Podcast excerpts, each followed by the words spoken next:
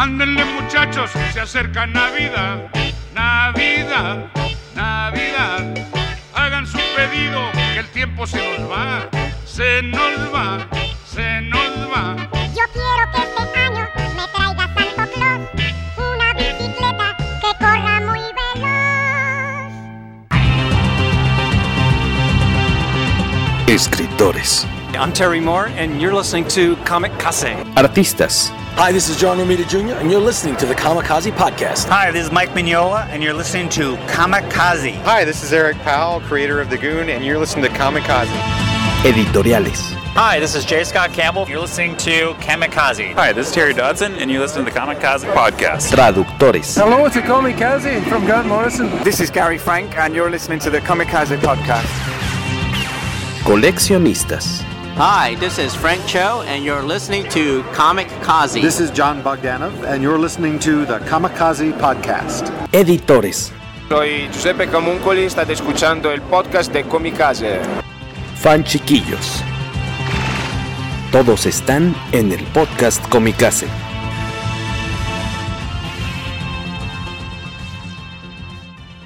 Buenos días, señores. Buenas noches, buenas tardes a todos los que están por acá. Eh, gracias a los que están de hecho en vivo. Estamos transmitiendo ahorita en Facebook y en YouTube, en el canal de YouTube del Poderoso Podcast Comicase. Eh, de nueva cuenta, estamos aquí. Una voz femenina que se metió por ahí. Eh, ¿Quiénes están por acá acompañándonos, señores? Sí, Hola, yo soy este. Guaco. ¿Qué, qué, dijo, ¿Qué dijo Beto? No, no es como si hubiera nadie gritando por este lado, no sé de qué estás hablando. Ah, perdón, por levantar falsos. Ahí anda Beto Calvo y parte de su familia. Gracias por estar acá, Betín. No, no tenía nada más que hacer hoy. Ah, bueno, menos mal. Y el señor Guacoroti, ¿cómo está usted? Muy bien, ¿y ustedes? Ya, muy navideños. Ya, como pueden ya ver. Veo, ya con el espíritu. A ver, a ver, ¿eh? El espíritu súper navideño. A todo lo que da. Sí.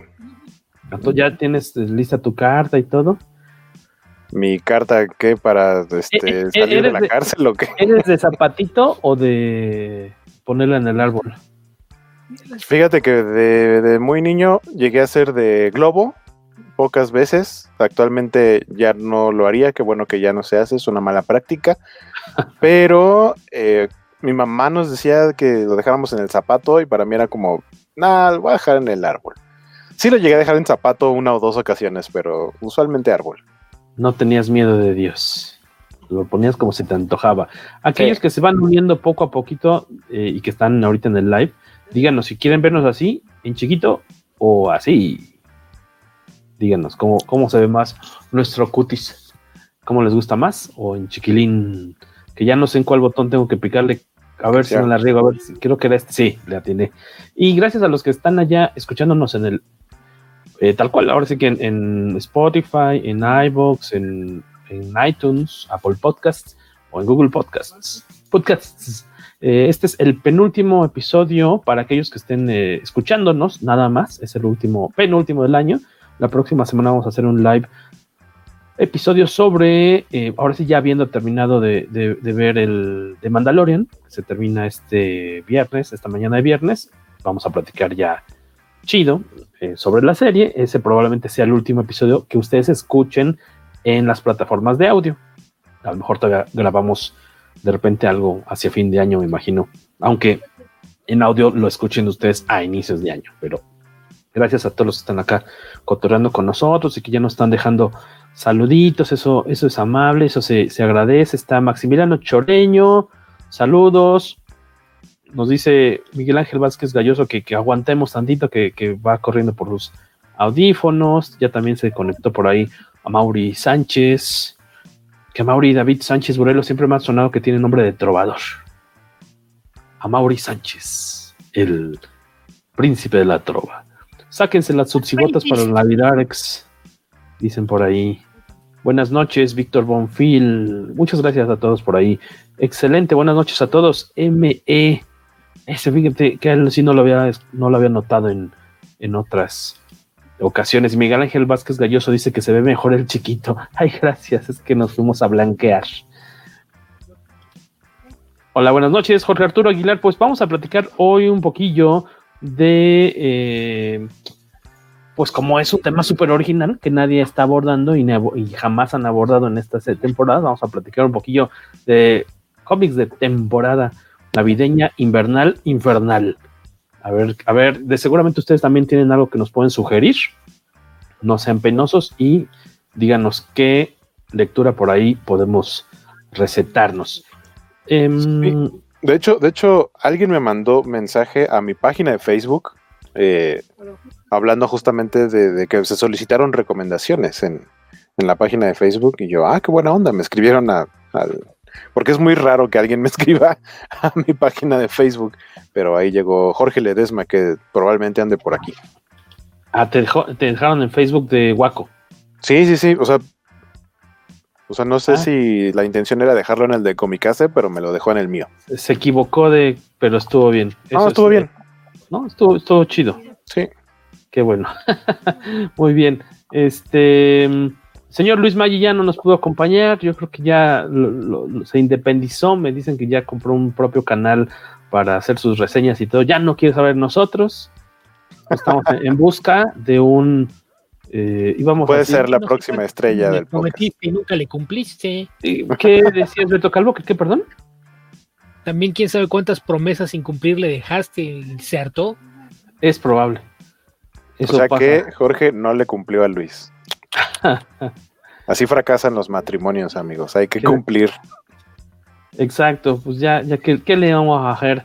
Y en teoría, eh, antes de haber escuchado este episodio, por lo menos en audio, habrán escuchado eh, la entrevista que tuvimos con una cosplayer eh, que es, ha estado trabajando en pues meses recientes como imagen, una de las imágenes modelos oficiales para Dynamite Entertainment.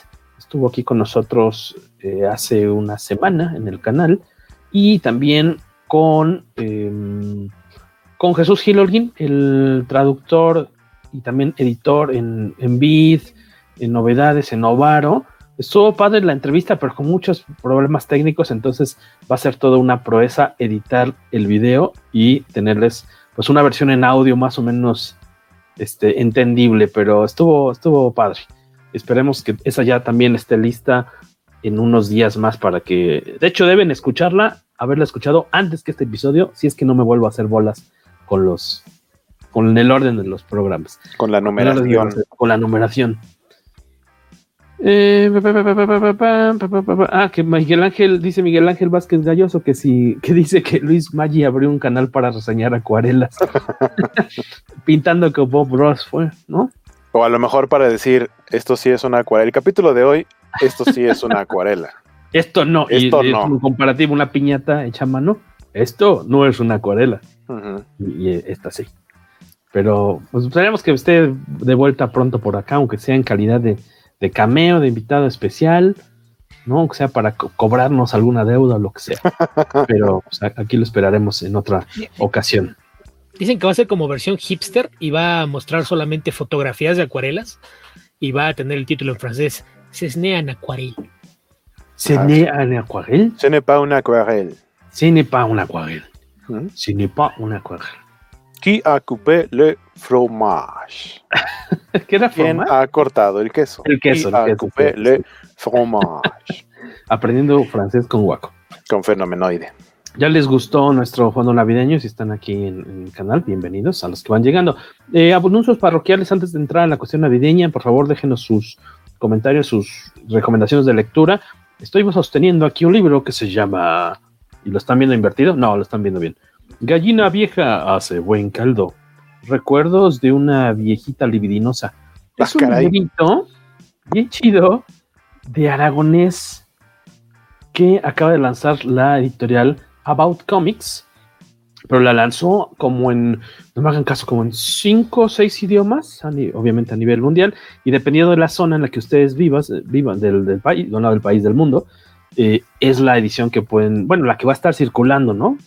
Eh, aunque también lo pueden comprar en, en Amazon.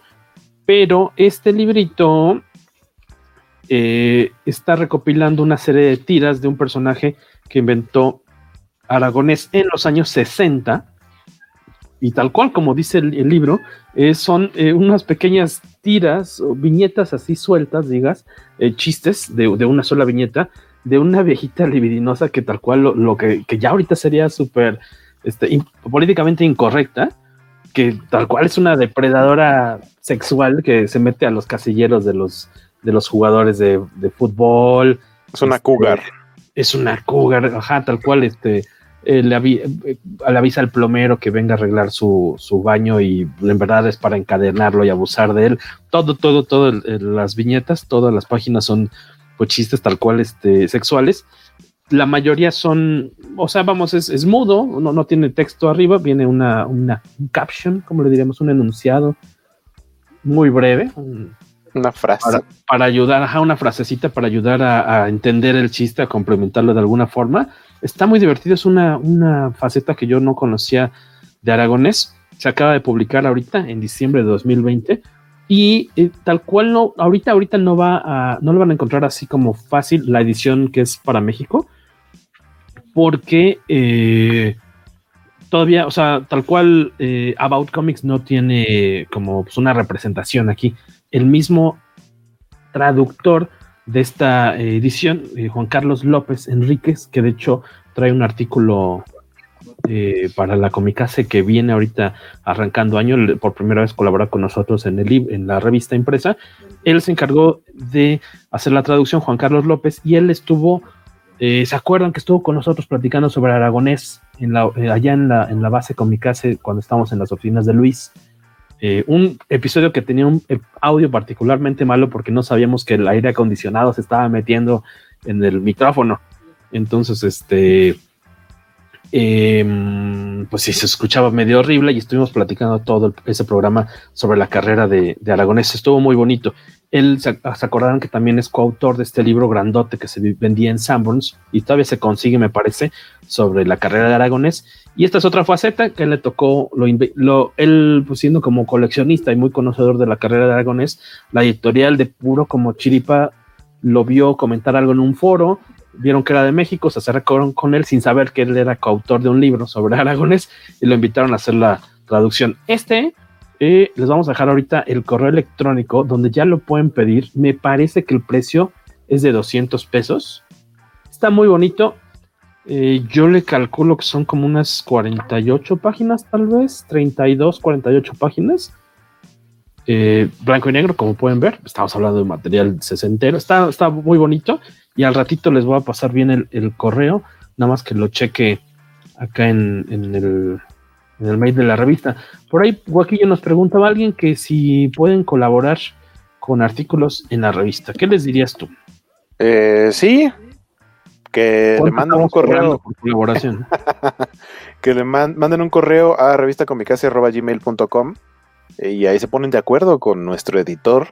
Eh, de hecho, muchas de las colaboraciones que se están subiendo al, sitio web son justamente de, de, de personas, de lectores, eh, escuchas, seguidores de, de, la revista que se animan a colaborar y entonces, de hecho, pues prácticamente Comicase se ha caracterizado por integrar a sus filas como colaboradores a quienes alguna vez fuimos eh, solamente o inicialmente lectores. Me incluyo en ese sentido porque, pues, digo, yo, yo empecé a seguir a Comicase desde el número uno. No tenía mucho de que nos habíamos conocido en persona.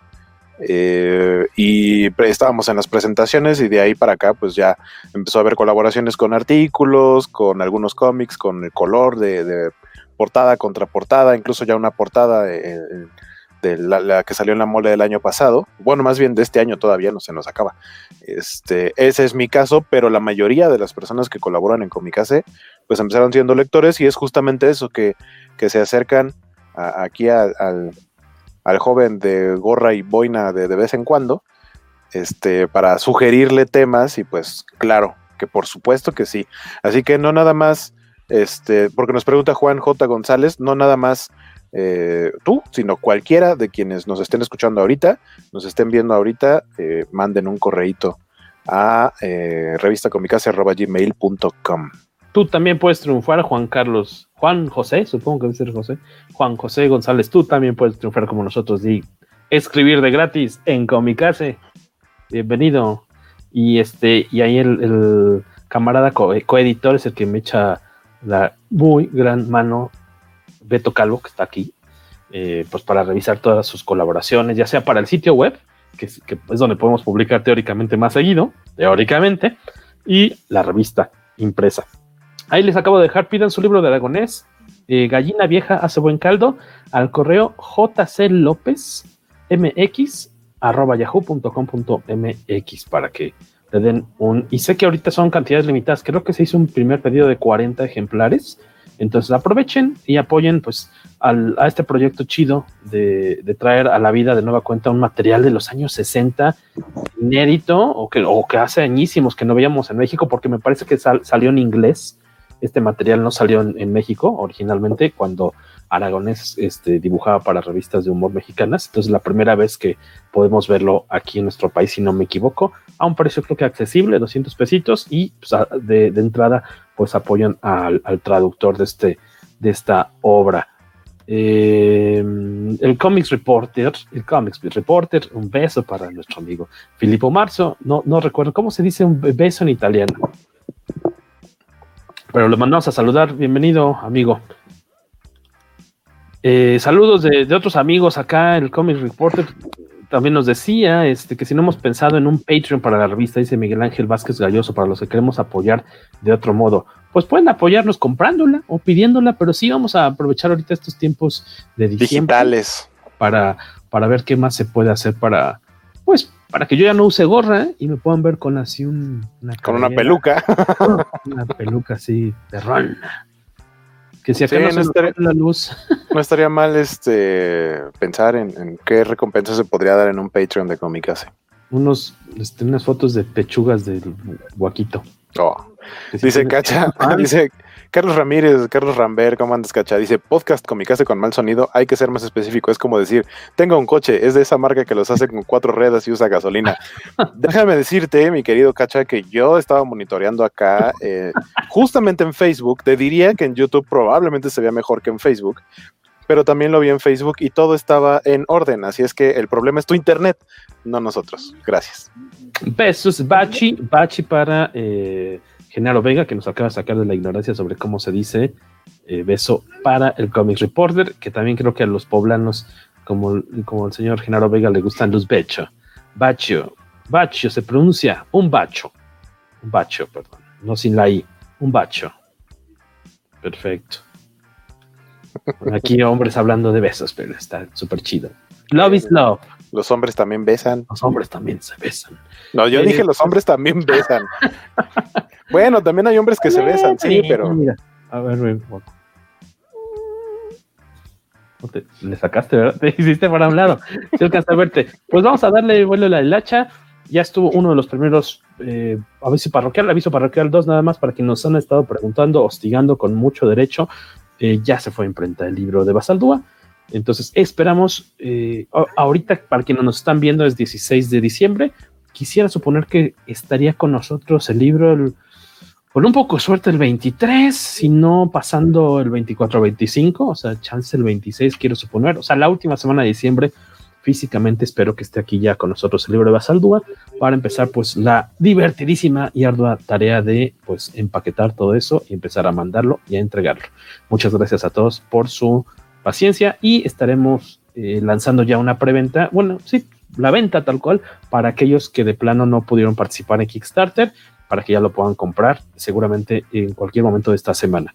Estuvo muy buena la, entrevista del Comics Reporter con Kevin Eastman. La primera demanda, me encanta cuando dice el número de la pregunta que va a, la primera demanda. La segunda demanda de eh, Comics Reporter a Kevin Eastman que está en comicase.net. Gracias a acá al muchachón. Y recuerden, como sí, como bien dice Amaury David Sánchez Burelo, recuerden que el beso en la boca es cosa del pasado. ¿Qué? ¿Cómo, cómo era? la moda ahora es. La moda ahora es enamorar de lado. ¿Cómo decía? pues, no Nunca sé, le entendí que decía. Era portugués.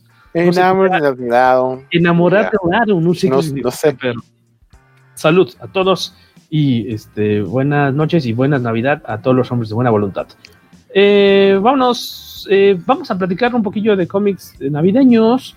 ¿Quieres arrancarte tú, Waco, o Betito Calvo? Que no lo hemos dejado hablar. Sí, Beto, vas, Beto. Ahí andas, Beto. Ahorita aprovechó para ir por unas tostadas o algo. Y... Ajá, Beto está así, micrófono apagado y está nomás comiendo palomitas. creo que sí lo agarramos, este, yo creo que fue al Pipis Room. Ah, no, sí, sí está. Yo, nada más me río, nada más me río de lo que están diciendo, entonces sí, tal cual es con las palomitas de, ok, vamos a ver que Jorge se siga balconeando al aire. Al doc Cecilio Jacobo González, saludos a Jorge Huaco y Alberto. Saludos. Cecilio, Cecilio tiene varias colaboraciones muy chidas, tanto en la revista impresa como en el sitio de Comicase. Entren a checar su, su trabajo. Beto Calvo, ¿qué, ¿con qué nos vas a pantallar hoy? ¿Cuál va a ser tu esfera? ¿Qué, qué esferita navideña vas a colgar en el árbol Comicase? Mira, un problema que tengo a veces con los cómics navideños es que a veces todo mundo trata de hacer las historias de es, es para que te sientas bien. Mm. Eh, siempre es la, feel good tratar de agarrar ese tonito, y que es algo que pasa incluso con otro, en otros medios, ¿no? Las películas y cosas por el estilo. Entonces luego hay gente que se molesta cuando dices, es que mi película favorita de Navidad es Die Hard. ¿En qué eso que tiene Navidad? ¿Qué, ¿Qué, más va a tener de Navidad que un policía que tiene uno de los trabajos más matados del mundo decida sacrificar su tiempo libre para ayudar al prójimo? No hay nada más navideño que Die Hard.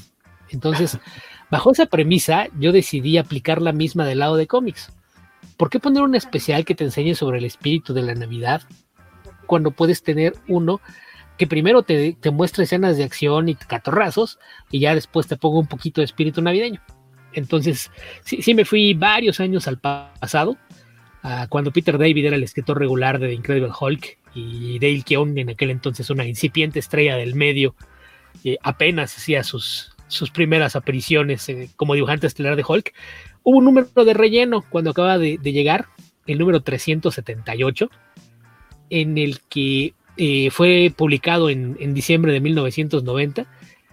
Y para fines prácticos, la premisa de esa historia se resume a eh, Hulk en su versión gris, Mr. Misfit y Rhino, pateándose el trasero uno al otro en un centro comercial después de que Rhino se hace pasar por Santa Claus. Ok. Entonces es una historia bastante entretenida. Es, eh, empieza con, un rino que lo ves que anda todo deprimido por la calle porque nadie lo respeta, nadie lo quiere. Él lo único que quiere es poder sentarse a platicar con alguien pero la mayoría de la gente le, tiene miedo y dice que no se va a juntar con otros supervillanos porque ninguno de ellos quiere hablar de eh, fútbol americano, mujeres o cosas por el estilo, solamente quieren hablar de pelear con los superhéroes y eso es algo que no, no lo pone contento. Entonces está pensando qué, qué hacer con su vida para sentirse no tan deprimido y sale a pedir dinero a las calles. Obviamente nadie le da, cuando la gente lo ve le huye y se topa en una esquina con nuestros Santa Clauses que generalmente están pidiendo dinero con, su olla al frente del ejército de salvación y dicen que es para, para ayudar a los pobres. Así es de que en un descuido toma uno de esos Santa Clauses, lo mete a un callejón, lo, duerme y le roba el traje. Entonces empieza a pedir dinero disfrazado como Santa Claus hasta que de repente el dueño de una tienda departamental sale a buscarlo diciéndole que tiene una emergencia porque y su Santa Claus de, la tienda se, cayó y se fracturó, no puede estar atendiendo a los niños, entonces necesitan un Santa Claus de emergencia y él tiene el tamaño correcto. Entonces aquí la, cosa es que el mismo traje logra cubrir todo el, disfraz de Rino, que es la, parte que lo tiene siempre deprimido, que no se puede quitar el disfraz, el disfraz está completamente pegado a él, entonces el disfraz de Santa Claus con todo y gorro le permite incluso esconder el cuerno en, en su traje armadura. Claro. Así es de que pues lo, primera reacción que tiene cuando se acerca hasta donde está montado el set para que atienda a los niños, cuando los niños reaccionan con alegría y demás, primero se alegra. Dice, oh, por Dios, es la primera vez que alguien me ve y me recibe con cariño. Tal vez debía haber hecho esto antes. Pero después de unos minutos de estar atendiendo niños pedinches solamente quieren, y quiero, y quiero, y quiero, y quiero, dame más, se pone de malas y empieza a agredir y amenazar a los niños. Y hasta que, pues esto coincide con que se mete el sol, y Hulk, que en aquel entonces era el, Hulk gris. Habrá que recordar que ese, era inteligente y no se transformaba cuando Banner se enojaba, sino que tenía que ver con las horas del día, tal cual mientras el sol estaba en lo alto era Bruce Banner y apenas se ocultaba el sol se convertía en Mr. Fixit. Esta versión inteligente, pero más pequeña de, Hulk, que también era no tan fuerte como la, versión verde con la que estamos más familiarizados, pero, pero una interpretación curiosa. Entonces lo que sigue es una escena de, un cómic de comedia en donde los tienes a los dos eh, a golpes a lo largo y ancho del centro comercial. Eh, incluso con escenas que te las puedes imaginar perfectamente como ponerlas en, un especial animado. Eh, como que, por ejemplo, se están golpeando y son interrumpidos por una mujer que les ofrece galletas. Pero no se peleen en esa época de compartir. Miren, prueben una galletita. Y primero los dos se agarran una galleta hasta que Rino pregunta: ¿Estos son nueces de macadamia? Sí, odio las nueces de macadamia. Y se reanuda la pelea. Entonces tiene muchísimos chistes. Cuando, cuando tienes una, un cómic que mayormente son secuencias de pelea y cuando alguien le pregunta a Mr. Fixit, ¿y usted quién es? Y se presenta como, soy el espíritu de las fracturas aún por venir, empiezas a entender cuál es el tono que va a tomar la, historia. Entonces es un cómic bastante entretenido y al final eh, la, la, razón por la que la pelea se detiene es porque una niña que estaba esperando en la fila antes de que se desatara todo, su mamá le había dicho que era el Santa Claus de verdad y ella está confundida porque si Santa Claus es de verdad, ¿por qué está peleándose con ese hombre gris? ¿Qué le hizo el hombre gris? ¿Por qué lo está tratando mal? Entonces los dos deciden hacer una tregua para no romper las ilusiones de la niña y, deciden eh, fingir que en realidad sí son Santa Claus y uno de sus ayudantes. Entonces terminan los dos a, regañadientes atendiendo al resto de los niños en la tienda y portándose bien. es una, historia que te ofrece toda la, secuencia de acción y pelea que esperas en un cómic de superhéroes y al final este mensaje de que con tal de no romper los sueños e ilusiones de una niña, pues los dos deciden eh, asumir el, papel y, no, no, seguir adelante con su pelea. Es, eh, mencioné, Hulk 378. 378. En diciembre, en diciembre de 1990 tiene fecha de portada de febrero del año siguiente, aquello de, de la fecha de caducidad que ya hemos explicado antes. Y el guion es de Peter Davis y el arte, como ya mencioné, era un número de rellenos dibujado por Bill Yaska que también hace la, portada. La portada es muy fácil que identifiquen porque se ve el Hall Gris peleando contra Santa Claus con un globo ahí promocional que dice, porque ustedes lo pidieron, el regreso del villano más inesperado. Así es de que pues es una, recomendación inusual, porque el cómic mayormente es una pelea con un, ligero mensaje navideño hacia el final. Em, y te iba a preguntar, ¿crees que esta historia se haya eh, incluido en algún recopilatorio en algún momento o solamente hay forma, la forma de leerlo es en ese 378 de, de Hulk? Y hay pocas colecciones de, del Hulk de Peter David, salieron algunos mm. tomos de Visionaries, pero según yo no estaba incluido en ninguno de ellos. Recientemente de los Epic Collection ya hay, me parece que tres tomos que toman cosas del ron de, de Peter David, pero me parece que todavía no está en ninguno. Eventualmente supongo que lo estará, porque la historia es parte de. Lo, pusieron como si fuera un flashback, porque este es el número que sigue. A lo mejor todo el mundo ha visto la portada del 377, donde se ve Hulk en silueta, que era una portada verde fluorescente, muy, muy llamativo, que se ve un, como en claroscuro Hulk con, con los brazos en alto, que es el número en donde Doc ah. Samson hace una terapia extraña para fusionar las distintas. Las, las distintas. ¿Qué, Beto? Perdón, se, se cortó tu. ¿Para fusionar las qué? Las distintas personalidades. O sea, toma. Ok, sí, es, en el 377 es cuando Doc Samson lo somete a un procedimiento extraño ahí para, para hacer que finalmente eh, Banner, Mr. Fixit y el Hulk de Hulk aplasta, Hulk destruye, se unan todos en uno y es a partir de ahí que tenemos al Hulk que es grande, verde, increíblemente fuerte, pero con toda la inteligencia de Banner es el, inicio de, de, Hulk. Eh, ese número, insisto, ese sí fue con, con Dale Keown como dibujante, pero este lo, publicaron justamente para que fuera el especial de Navidad. Está la historia narrada por Rick Jones, entonces un flashback a, un tiempo atrás. Eh, Rick Jones dice que esto pasó el año pasado. Entonces tienes por ahí bastantes escenas divertidas porque aparecen en escena. En aquel entonces había un, agente de Shield que era personaje de, de apoyo y salía ahí acompañando a, Rick y Bruce en sus aventuras. Aparece Marlo, que en aquel entonces era la, novia prometida de, Rick después de que fue la novia de Mr. Fixit durante algún tiempo. Aparece Betty Ross. Entonces es un cómic que si estabas leyendo Hulk, realmente no, no te hacía mucho ruido que lo hayan insertado en medio de la historia porque te justifican la forma en la que aparece eh, y es un número que se puede leer también por separado. No, no necesitas entender eh, realmente demasiado más allá de, cómo funcionaba Mr. Fixit, que era una, una versión diferente de Hulk. Este Hulk gris más pequeño e inteligente. Que de hecho ahorita que mencionabas el 377, que es el número anterior a este navideño, la portada de este Hulk así como expuesto, como eh, se volvió el... ¿Cuál es el nombre que recibían la, esta pequeña imagen en la que venía el logo de Marvel Comics, el número esta cuestión del Comics Code, el mes de, bueno, tiene un nombre, me imagino, ¿no? Este...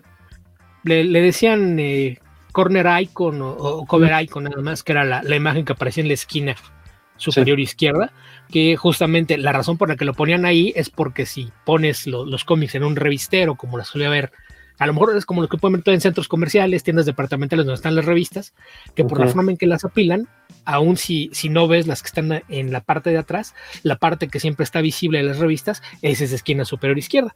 Es por eso que ahí ponían, trataban de poner una imagen que te permite identificar el título y donde pudieras ver también el, número. Entonces era la, forma más fácil de identificar los revisteros, era por eso que, que estaba en esa esquina.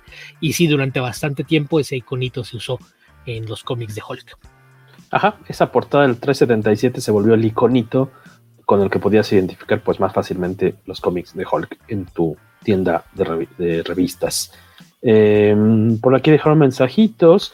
Uno muy cierto, que es el que comentábamos antes de entrar al aire, que, si no sabía Alberto Palomo que Guaco es el Santa Claus de Telcel. ¿En cuánto están ahorita en plan? Así que me convenga, chavo. Este, yo recomiendo el Maxim Límite 400. porque es a partir del cual te incluyen servicios como Claro Video sin costo extra, este, metiendo goles ya aquí totalmente. Descaradamente. Era decir que era como el de Pepsi. ¿Se te hace más de Pepsi? Tenía su Santa Claus azul. Ah, sí, es cierto. Allá en los Pero no es, pero no es este, no es de Telcel, miren, ahí está su escudito de Superman, pero lo que pasa es que lo aplasta la diadema y aparte tiene capita. Es, es un gorro. Ah, caray, eso sí no lo había visto. Sí, tiene este, capita. Nos, pregunta Miguel Ángel Vázquez Galloso que si el libro de Basaldúa llega para Reyes o para Candelaria. Depende de dónde vivas. No, no ubico si eres del DF. ¿De qué clase de envío pagues? Eh, ajá, ¿cuál envío pagaste? Si pagaste el de. Hay uno que es de día siguiente, que es el de UPS, pues te va a llegar luego, luego, muy rápido más bien. Este, y el otro, pues yo creo que un par de semanas, tal vez el, correo de Mexpost. En teoría, en, en, teoría, ¿qué estás haciendo, gatito? Está mi gato aquí como queriendo morder un cable.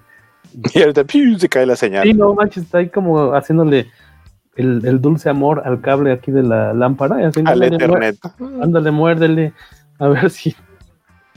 Eh, nos dice, por ejemplo, por otro lado, Alberto Pal, el mismo Palomo, Alberto Palomo, que él lo que hace eh, es, dice, él ve el especial del Joker de la serie de Batman de los 90.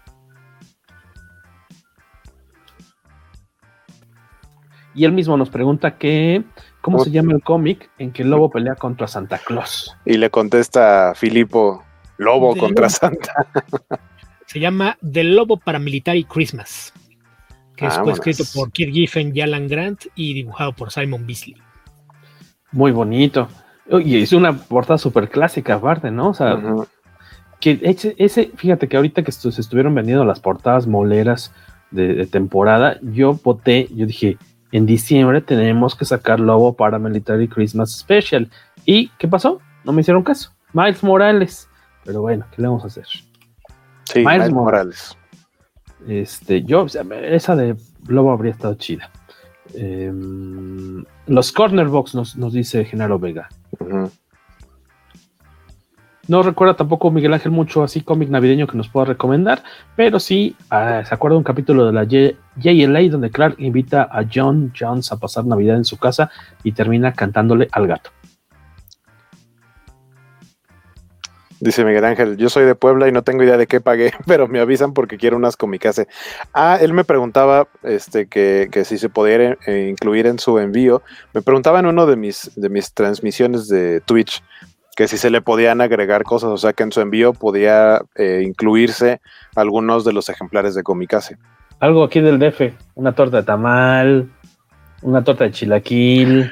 Me decía, me decía que sí un print del dibujo que se ganó en mi transmisión de Twitch, pero estoy haciendo puros digitales y ahorita no estoy imprimiendo nada, entonces le dije, pues si quieres te mando el archivo en su resolución, eh, o sea, sin comprimir, un disquete de tres y media. no, cabe. No cabe. Este, y ya que lo pudiera imprimir en algún lado, pero yo no estoy imprimiendo nada ahorita. Pero justamente yo creo que sería una buena pregunta si con su envío de su, de su libro de Basaldúa se le pudiera incluir ahí algunas comicases. Sí, seguramente. Eh, por ahí alguien más también nos había preguntado que estaba esperando que se le mandara el libro o que ya se le avisara, oye, ya te lo vamos a mandar por si quería aprovechar que dentro del mismo peso del paquete, sin, sin excederlo, le podemos meter ahí unos chones usados, algo así, lo que lo prenda él.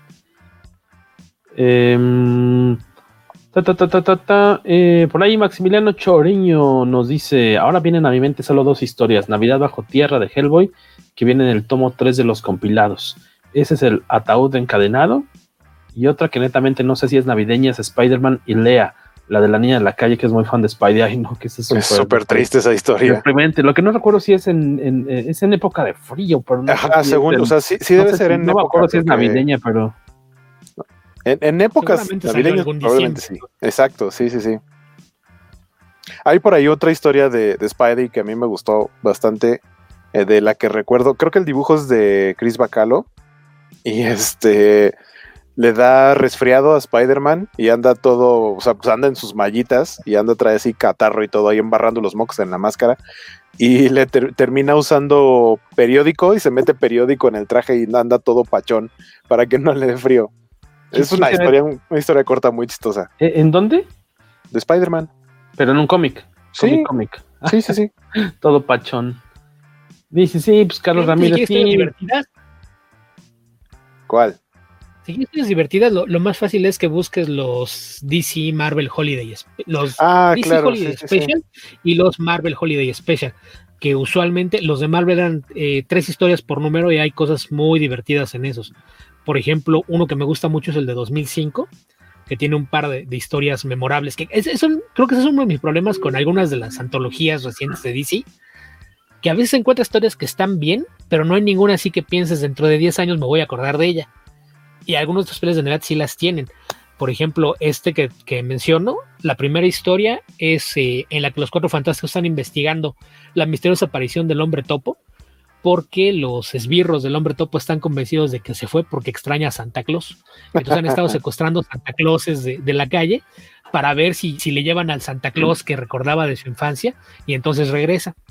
Entonces la pasan secuestrando Santa Clauses, los sientan, los comparan contra la foto que tienen de- del hombre topo de niño con su Santa Claus, y si no se parece, pues los, los encierran en una morra y van a buscar otro. Entonces eh, andan los cuatro fantásticos haciendo una investigación para dónde se pudo haber metido, y el que logra rastrear a la abuela de- del hombre topo es Ben. Rastrea a la abuela y encuentra la foto y decide entonces qué es lo que necesitan hacer y llevan un Santa Claus que se parece al de la foto, que además ese Santa Claus es sorpresa porque no es un Santa Claus de la calle, es otro héroe de Marvel que no, no, no les voy a decir quién es porque les camaría la, la sorpresa, porque probablemente es quien menos te imaginarías de todos los héroes de Marvel que se prestaría a vestirse de Santa Claus para cualquier cosa. Y al final resulta que ¿Qué es lo que pasa, este Beto Calvo? ¿Por qué nos dejas hombre topo en la... pero resulta que hombre Beto, te estamos perdiendo, nada de lo que estás diciendo se está escuchando completo. Si quieres entrando en un reír, túnel. Es que sí, Beto viene. exacto, exacto. Viene en el, viene- Ferra- en el Porsche. Ajá. Va, va en Santa Fe ahorita, creo, y está pasando el túnel este que te lleva hacia la Ibero. Este, lo, perdimos momentáneamente. Mientras regresa Beto Calvo, eh, buenas noches, que si ya hablamos de, dice Bernardo Arteaga, buenas noches, hablaron ya de Klaus, Klaus, de Grant Morrison y Dan Mora, bien navideño y divertido. No, pero si usted no lo recomienda, pues por favor, este, aquí adelante ponga unos mensajitos y lo compartimos en la pantalla. O al mismo Alberto Palomo dice que Batman Noel tomando un chocolatito de chocolate, abuelita, que no paga ninguna eh, publicidad aquí en el podcast de Copicase, con unas conchitas. Yo les, yo les recomiendo más eh, chocolate mayordomo, porque el chocolate abuelita ya es prácticamente 90% azúcar, entonces. ¿No te gusta la.? O sea, o sea, igual sabe rico, ¿no? Porque es dulce, pero chocolate, chocolate así bien chido, mayordomo. Pero, ¿el mayordomo sabe amargo o dulcecito? Pues sabe a chocolate, o sea, no sabe súper amargo. Chocolate. Chocolate de nuestros ancestros. Chequelete. Porque hablé como, hablé como, como yucateco, como si nuestros ancestros fueran yucatecos. Los míos probablemente, ah, juzgando las dimensiones de mi eh, tatema. Eh, pero, eh, fíjate, yo no le hago al chocolate amargo, sí le saco, si no, no lo disfruto. Sí, soy, soy, soy medio este, nena para eso, prefiero mi chocolate dulcecito. Y nos dice Maximiliano, ah, ya regresó por ahí de los, entre los muertos Beto Calvo.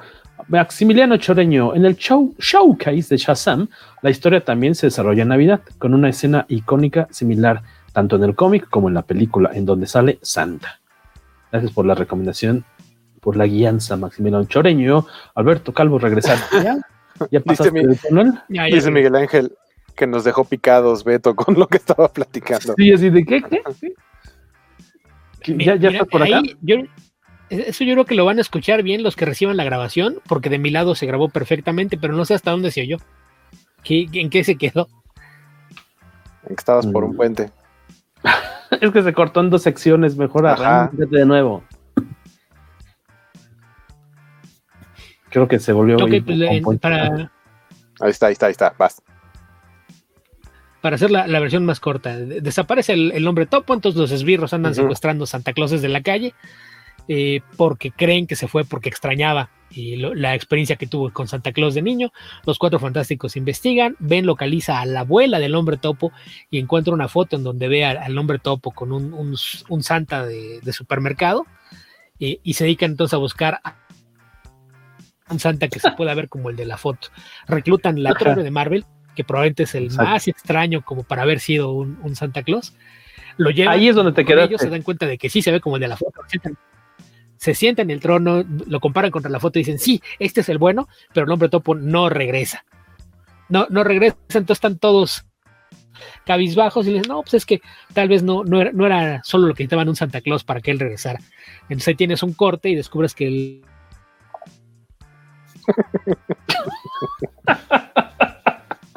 ¿Qué es lo que descubrimos de tu calvo? Lleva Santa porque cuando le llevan un regalo le llevan un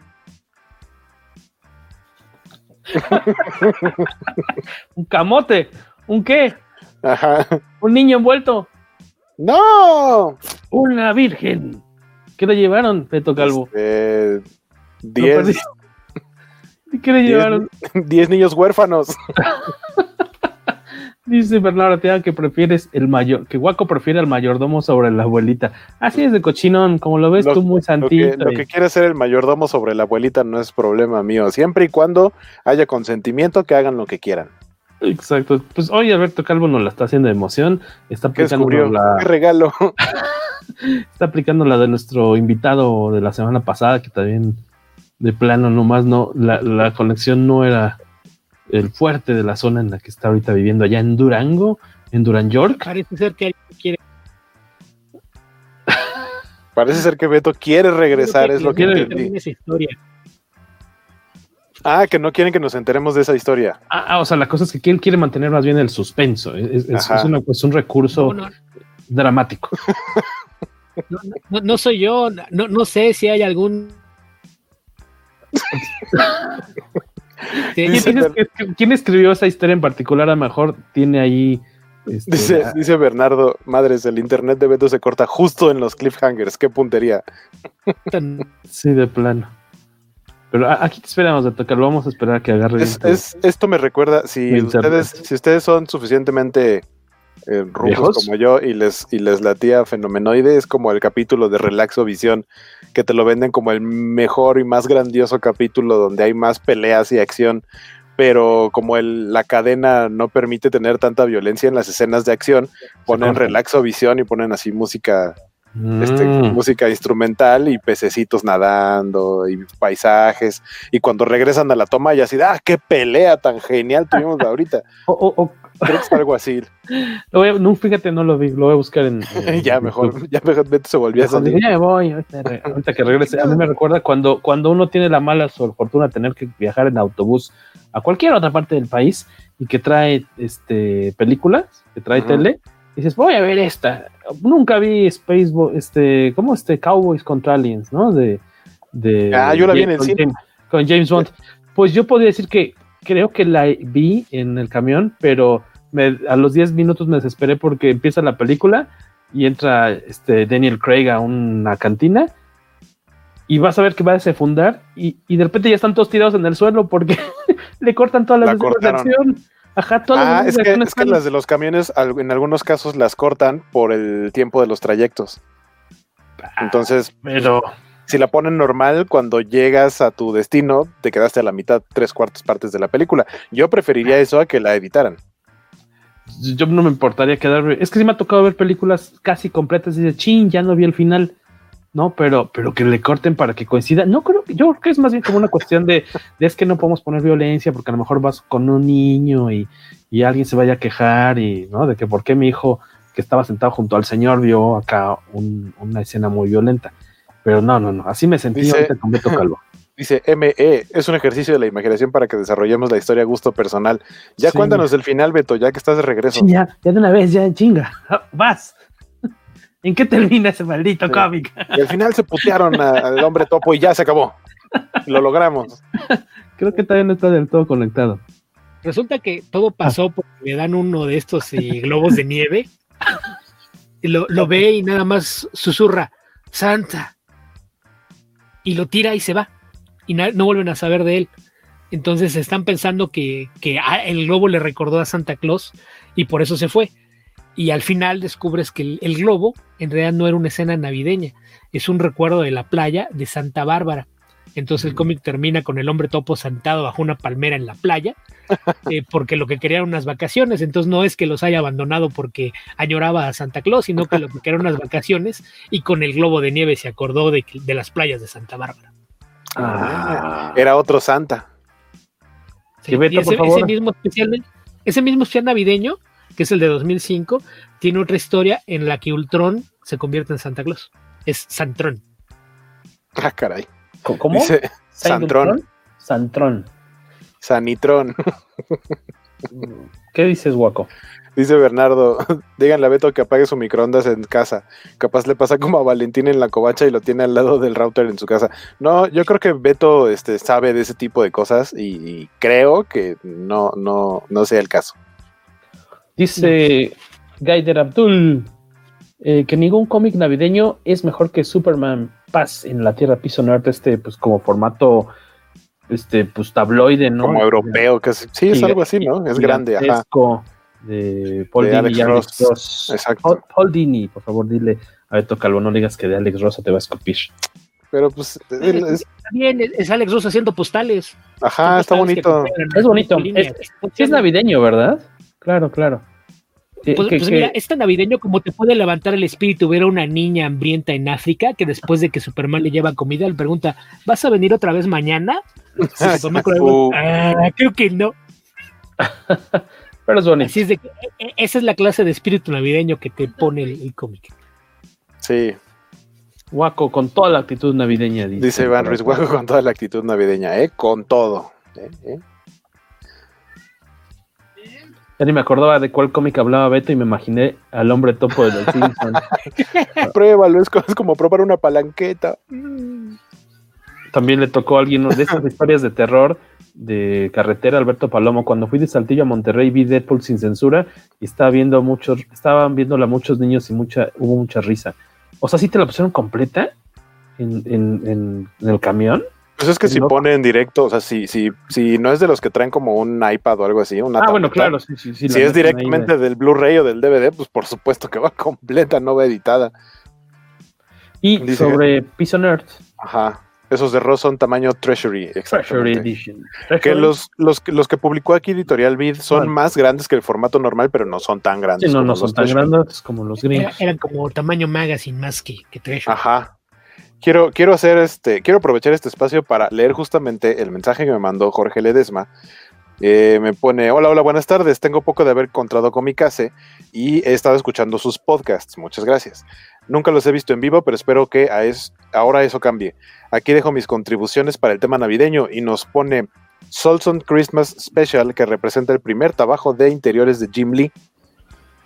Y después puso, y viajando en el tiempo hasta el presente, se me hizo muy curiosa una portada variante de eh, King in Black, que es lo que está saliendo ahorita de, un arco como de Venom en Marvel, y Mortal Hulk de Aaron Kuder, y justamente es un trineo en donde se ve a Hulk eh, disfrazado de Santa Claus, y el trineo lo está jalando, pues algo que se ve que es como una especie de dragón Venom o algo así, no sé.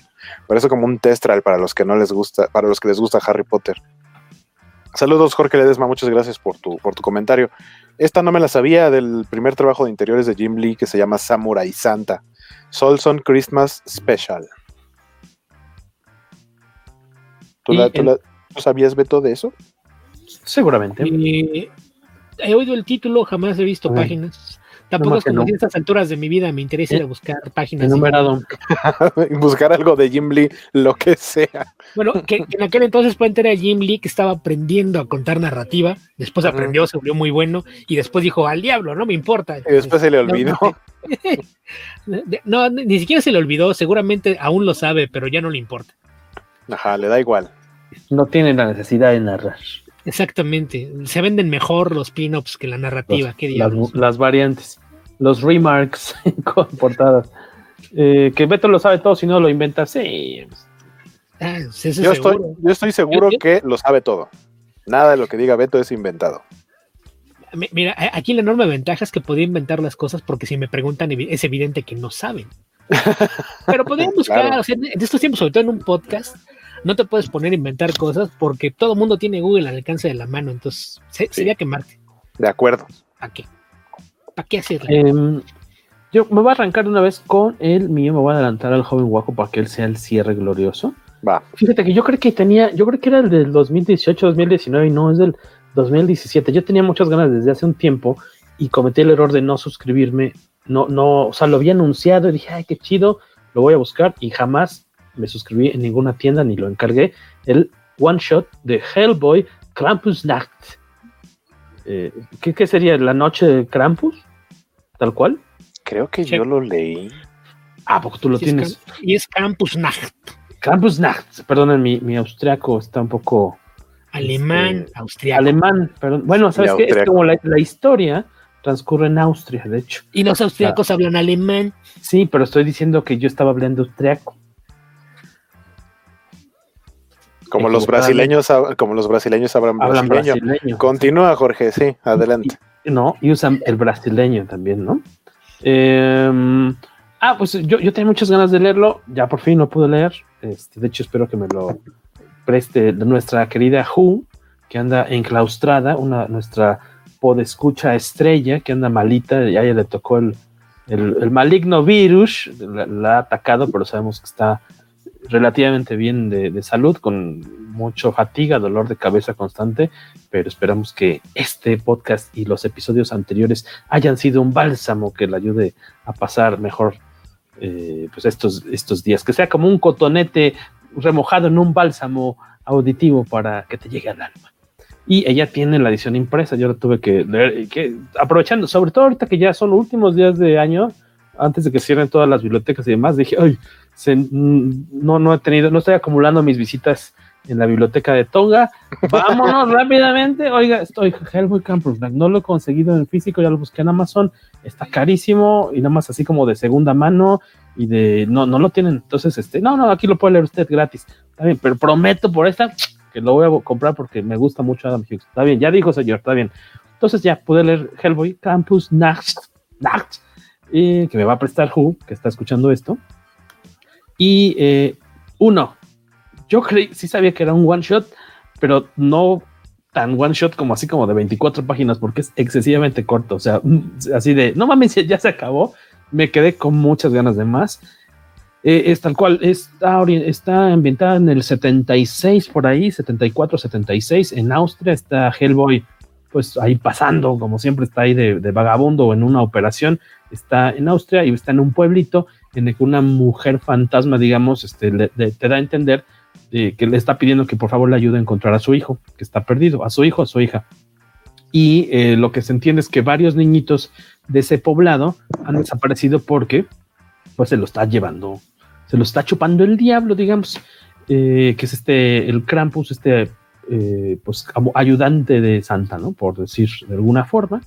llega Hellboy a visitar a un viejecito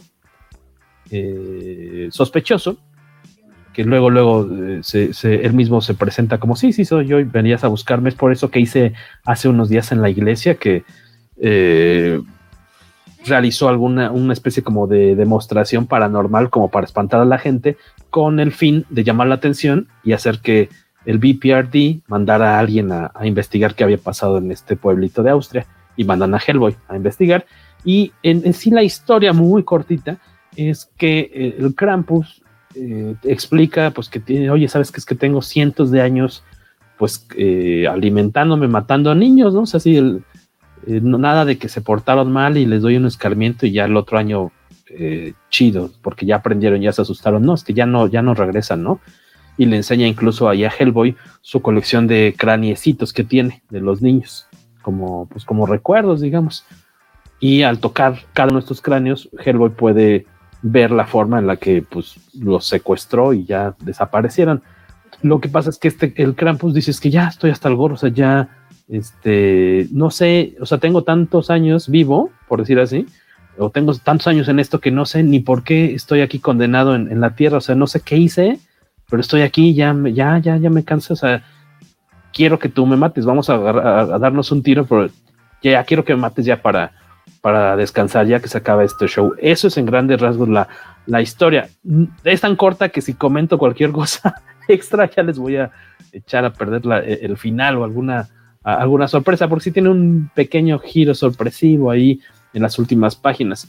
Em, obviamente este luego, luego lo, lo, quise leer en su momento y tan así que pues no, no lo conseguí en, físico y me negué a leerlo hasta, hasta ahora que vamos a platicar de de los cómics navideños y era de mis pendientes. Eh, el, arte está muy bonito como siempre.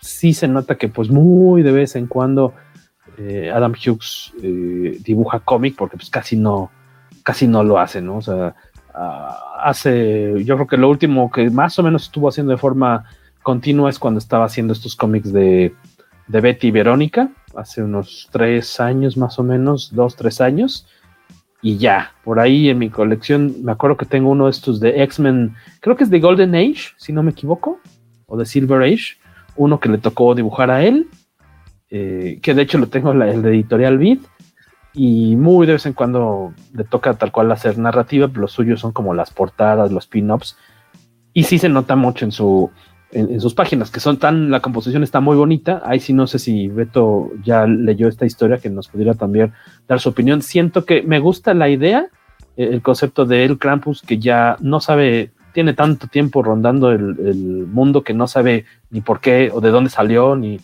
ni por qué lo mandaron. O sea, por qué no está él en el infierno como supone que debería estar. Y ya lo que quieres, ya, ya, por favor, mátenme, ya, yo quiero regresar a donde, o ya desaparecer la idea me gusta mucho, pero creo que sí está muy desaprovechada, porque son 24 paginitas, se te van como agua. Eh, él tiene, es como medio cursilona un poquito la, historia, está bonita, pero sí eh, me, quedó a deber en, en, el apartado de la longitud de la historia, porque yo creí que era más tirándole a una novelita gráfica, algo así. Tiene unas páginas extras con diseño de personajes, porque creo que nunca había hecho Miñola, Miñola este Hughes a eh, Hellboy, entonces vienen como sus acercamientos al personaje, unos sketches como para irse metiendo, como para ir calentando la mano, eh, y alguna especie como de postales de Navidad de Hellboy en otras ocasiones. En todo caso, yo les recomendaría más que, busquen el especial navideño de Hellboy, tal cual, que llegó a publicarse acá en español, con Bruguera, hace ya unos años, ese, ni, me, ni me tocó colaborar en ese, pero creo que está mucho más completito. Pero, pues bueno, hasta el mejor cazador, hasta mi, hasta mi Hugh se le va la liebre. La historia es escrita por el mismo Miñola. Eh, por aquí no les digo de quién era el, el, color, debe ser de Dave Stewart. Ah, no, perdón, pues el color es del mismo Adam Hughes, ¿no? Más bien en, las portadas es, en la variante es Dave Stewart, pero no, en, ahora sí que en el arte entero es el mismo Adam Hughes. Hay como, se los dejaría acaso como una curiosidad. Si lo quieren comprar, la verdad, este, no paguen demasiado porque si está muy chiquito el, la aventura. ¿Tú lo llegaste a checar en su momento, Betillo? Sí, sí yo, yo cuando es Hellboy no, no pienso, ay, sí, lo quiero comprar. No, yo lo compro y ya, se acabó, no pregunto. Que lo pague Beto del futuro. Y sí, me, yo, yo sí conozco la historia de, de Krampus, ahí sí he visto otras historias, películas, leído algunas historias en las que habla el personaje, entonces sí creo que está muy, muy suavecito el uso que se hace de, la historia. Está bien, está cumplidora, está bonita, pero. Cumplidora. también eso de, que fueran nada más 24 páginas, este que mencionas, el, el Hellboy Christmas Special, es, debe ser un tomo como del doble, ¿no? No estoy seguro cuántas páginas eran, pero al menos la primera historia, que es la que mencionó alguien hace un rato en los comentarios, esta de Christmas Underground, es la primera historia de ahí y no recuerdo si es de 20 o de 22 páginas. Después viene una historia de prosa de, de Cari Viene una historia escrita y dibujada por Steve Purcell. Después otra historia de, de Cari completamente en blanco y negro, con este estilo que es como de grabado muy, muy bonito de él. Entonces, el tomito que le hace como de 48 páginas, que además trae un par de, de pin-ups bastante, bastante agradables. Uno de, de Geoff Darrow, el otro no recuerdo de quién era, pero aquel tomo, sí, pues era por lo menos el doble, entonces eh, eran tres historias, entonces te da un poquito más de punch. Que yo creo que no es la duración, porque todos los que mencionaba, los especiales de, de Navidad de Marvel y DC, generalmente eran historias de 8, 12, 15 páginas, entonces tampoco es como si, si requieras mucho para contar una historia pero sí, sí creo que, con el Krampus pudieron haber hecho algo más extenso o concentrarse en, hacer algo que tuviera más punch. Algo más ambicioso. Y yo creo que también responde al hecho de que pues Adam Hughes debe ser lentito. O sea, de por sí él se considera lento para hacer portadas. Imagínate para que haga páginas de cómics. A ver, hazme 24. Históricamente es un artista lento. Ajá. Sus primeros trabajos como artista regular fue en Justice League International que ahí creo que el editor no tenía realmente muy buen ojo para elegir a sus artistas. Es cuando entró a suplir a este... Mm, a Kane Maguire, que realmente no lo suple. Primero empiezan alternando y ya después ah, se queda él. Pero, pero fue así como que es que Kevin es muy lento, necesito traer a alguien que le ayude y voy a traer a alguien igual de lento. o, sea, ahí sí es de, vamos a ver quién de los dos hace que se infarte primero el editor, ¿no? Claro. Dice Iván Ruiz, gracias por el dato. Hace unos minutos comentaba que, que de lo más viejillo que yo recuerdo haber visto de Adam Hughes era el, un, cómic de X-Men, que es X-Men Wildcats The Modern Age. Exactamente, Iván. Ese, vieja serie Por ahí lo pueden conseguir en, en, inglés o en español porque se publicó en, bajo el sello de David. Nos pregunta Palomo que si Rarotonga es de Tonga. Esa es muy buena pregunta. No, porque si fuera de si fuera de Tonga, no sería raro verla en Tonga. O en Tanga, que sabemos que también le gusta eh, tener. No, eso, tampoco, eso no era nada raro. Eso no era raro. Raro Tanga. Dice, aquí sí no entendía a qué se refería el buen Palomo. Dice, nomás de pensarlo me dio cirrosis, ¿no? o sea, ¿qué se ¿Saben qué? Ah, quién sabe a qué se refería. Y de repente perdemos a. Yo creo que estábamos. Los idiomas, probablemente. Que por ahí. Que hoy los shots fueran de rompope, que yo que son de época navideña, tiene que ser eh, más bien ponche con piquete o eggnog con bourbon. yo nunca he probado el eggnog. Ni yo. Y yo una vez. Ah, está eh, chino, ¿no? Grado extraño. Es, es, una bebida que se toma caliente, pero básicamente es leche con huevo. Mm. Entonces tiene un, sabor, un, sabor, especialón, pero así como tenemos el ponche con piquete, generalmente para agregarle sustancia al, eggnog le agregan un poquito de bourbon. Para romper el hielo. Oiga, prima, qué, qué, guapa se ve hoy, prima. ¿No? ¿Qué? Para, romper el hielo, digo. Genaro Vega también nos recomienda otro cómic. Dice, recuerdo una joya de la revista Creepy, en donde los renos de Santa son mordidos por zombies. y ah, comienzan, y comienzan a devorar a los niños de las casas que visitan. Esas sí eran historias navideñas. Sí, que has de saber que ya los, los renos han sido víctima de, historias navideñas anteriormente, empezando por una de Superman, que según yo es el primer especial navideño de, superhéroes. Es una historia de Superman de 1940. No me acuerdo ni siquiera en qué cómic aparece. Órale. Yo lo leí en, un tomo de estos eh, recopilatorios viejitos de, de hace mucho que es, una historia en la que un par de millonarios excéntricos toman un cohete y, van al Polo Norte para, con la intención de secuestrar a los renos de Santa Claus. Entonces Santa Claus, desesperado porque sin renos no puede salir a repartir juguetes, toma un, aparato de radio y manda un mensaje de emergencia. Santa Claus llamando a Superman, Santa Claus llamando a Superman, tenemos una emergencia. Y va Superman al Polo Norte y hace las veces de, de sustituto de los renos. Es, quien le ayuda a Santa a hacer el, recorrido del mundo para que pueda entregar los juguetes. La repartición. Sí, porque resulta que, encuentran a los, a los renos completamente dopados e inconscientes, entonces no están en condiciones de hacer su trabajo. Y caminando como charritos. El rompope cuenta como ponche de huevo fermentado, dice Miguel Ángel Vázquez Gallos. Sí, por eso decía que, en vez de rompope es más, más bien el eggnog, que sea de temporada, porque aparte el eggnog se bebe caliente. No, no lleva alcohol, pero si le agregas el bourbon ya ahí está. Ya se pone interesante. Ya no se hace tan, tan larga la, reunión familiar. Y eh, por cierto, decías hace rato, bueno, ya había cerrado con lo de Krampus Nacht, Nacht de, de Hellboy, pero mencionabas lo de, de, Krampus que no sé si esté, estuvo, creo que ya no está en Netflix, que me, me acuerdo cuando yo vi Krampus eh, en cine como parte de uno de estos festivales de, de no, no, sé si fue mórbido o cuál habrá sido, esa verdad que divertida, a mí me gustó mucho, muy en la onda de Gremlins, eh, ¿a ti te, a ustedes les late Krampus? Yo no le he visto. Chida, porque hay otra Krampus que está en Netflix que nada más se llama igual, pero nada, nada es como, como serie B. No, y hay una nueva que está en Shudder, no se llama Krampus, pero dicen que esa está mejor el manejo mitológico. La que tú dices es una de humor negro, una comedia de sí. horror. Me recuerdo, esa, esa, está bastante divertida. Está muy divertida esta familia que pues se, es, se ve acechada, ¿no? Bueno, de hecho, ¿es el barrio completo o son ellos? No? Ah, son ellos, porque no, no, más de uno de los integrantes, uno de los niñitos deja de creer en la Navidad, ¿no? El protagonista. Sí. Se, se, se, dice, no, yo ya no creo en, en, Santa Claus y cuál, que eso desata una, un desmadre en la casa porque pues se les, les llega eh, el Krampus y con todos sus secuaces ahí, mini secuaces malignos y pues les va a hacer la vida imposible, que si es como de, de humor negro y el, el, final está bien también, así de, ah, no manches, a mí, a mí me gustó mucho, no, no me, les, me sorprendió. La que, la que ustedes dicen, según yo, es la de 2015, no está disponible en ningún servicio. No. Pero estoy viendo que hay otra como saga que empezó en 2013, Krampus de Christmas Devil, con calificación de 1.6 en IMDB.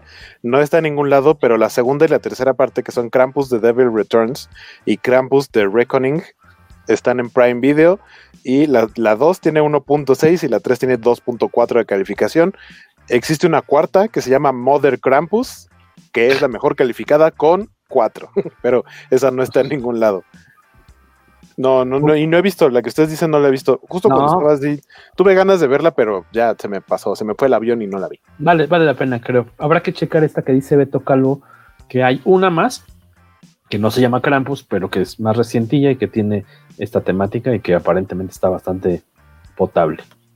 Sí, me encontré, un, me encontré algunos comentarios ¿eh? en los últimos días.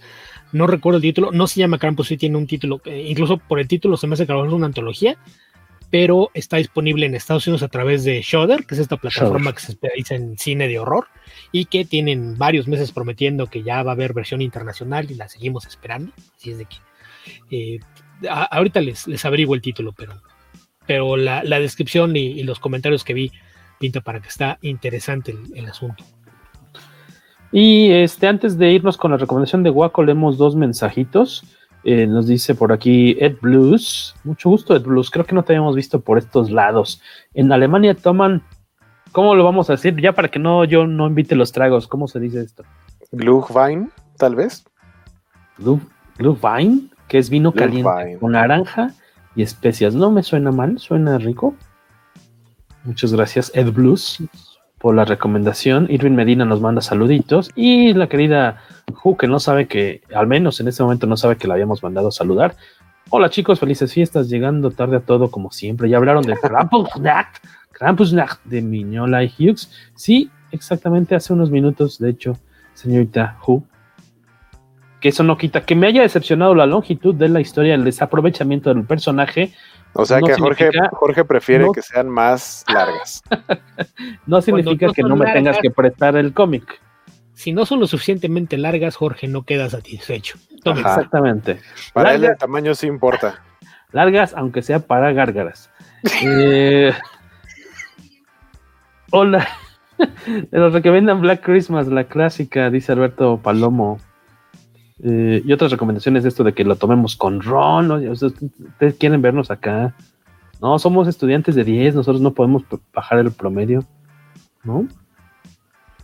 Sí. Eh, pues estos eran algunos mensajitos que nos dejaron por ahí. Voy a revisar en Twitter e Instagram y el Face si dejaron algo en la tarde.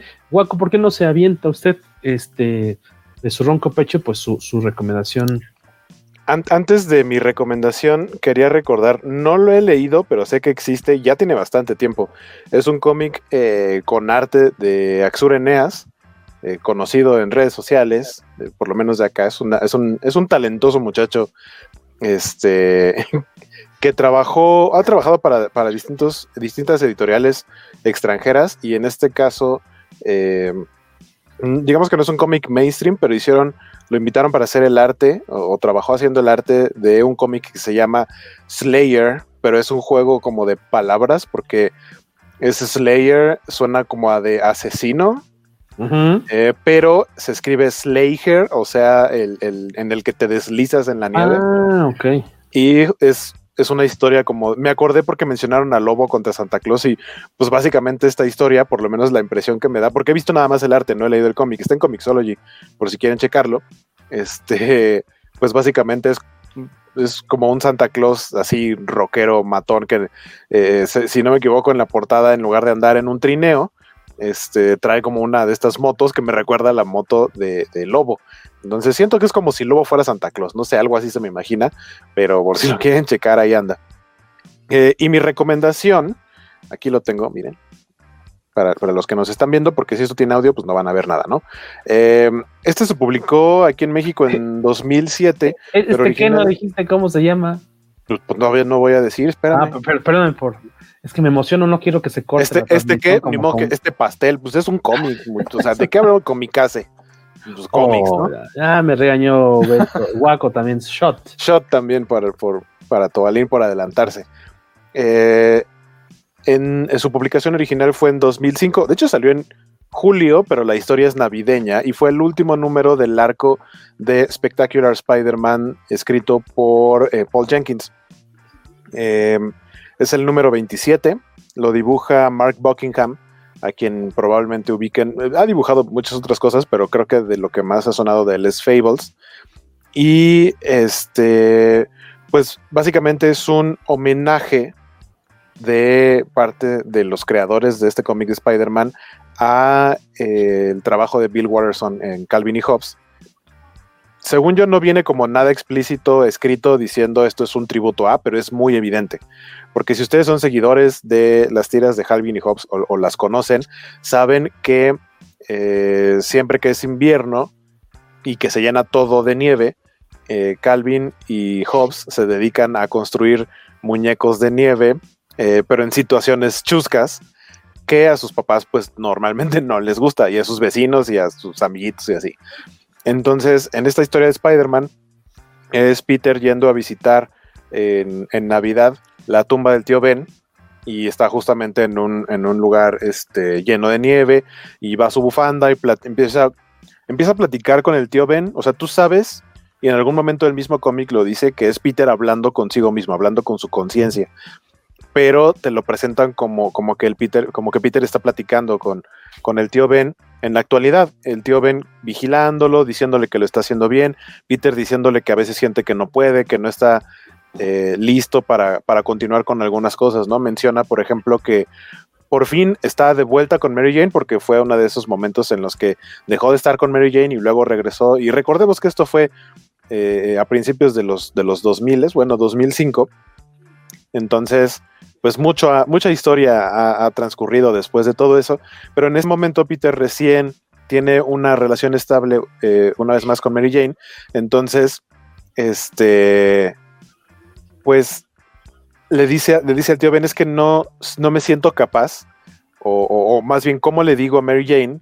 Porque yo sé que la amo, pero ¿cómo le digo si todos los días pienso, me acuerdo de Gwen?